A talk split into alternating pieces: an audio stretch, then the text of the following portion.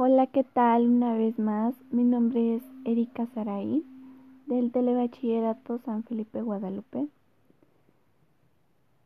En esta ocasión traigo un tema de mm, alta curiosidad, podríamos decir. El tema es, ¿puedes pedir a alguien que elija por ti?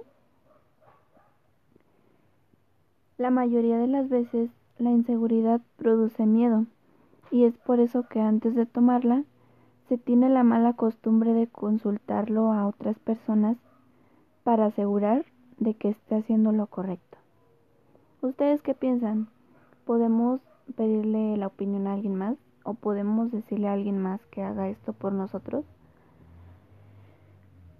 Dependiendo de cada quien o el miedo a tomar decisiones, podemos pedirle eso a alguien. Si tú tienes mucho miedo de tomar alguna decisión, puede que tengas el derecho de hacerlo. Tanto no porque sería um, injusto y algo no conveniente. Podría ser que no te satisfaga, satisfa, satisface a ti, a tus emociones, tal vez si es eso la decisión que quieras tomar, pero no es tan recomendable.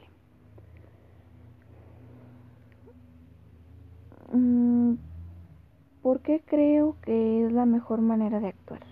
O sea, dejando la opinión a un lado. Es válido tomar en cuenta las opiniones de los demás, pero pues a veces te permite ver de manera más objetiva el panorama.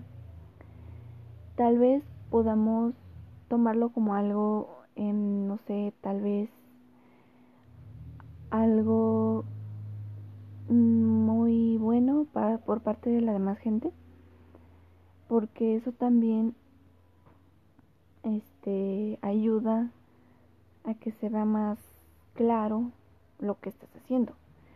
Pero no no es tan recomendable, al menos yo así lo creo, porque es algo que, que tú estás tomando como decisión.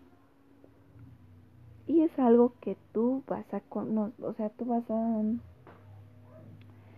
a reconocer lo que estás haciendo. Es tu decisión. Yo recomendaría hacer, o sea, reflexionar acerca del mismo y que no todas las veces es bueno o conveniente que alguien más decida por nosotros sin nuestro consentimiento. Sabemos bien que no, eso no es cierto. No podemos hacer que la demás gente elija por nosotros. Así es que no, no lo tomen en cuenta porque este es, es un tema demasiado interesante. Pero también este es para aprender, para aprender lo que nos está enseñando y, y de ahí sacar conclusiones, tal vez para ponerlas en práctica.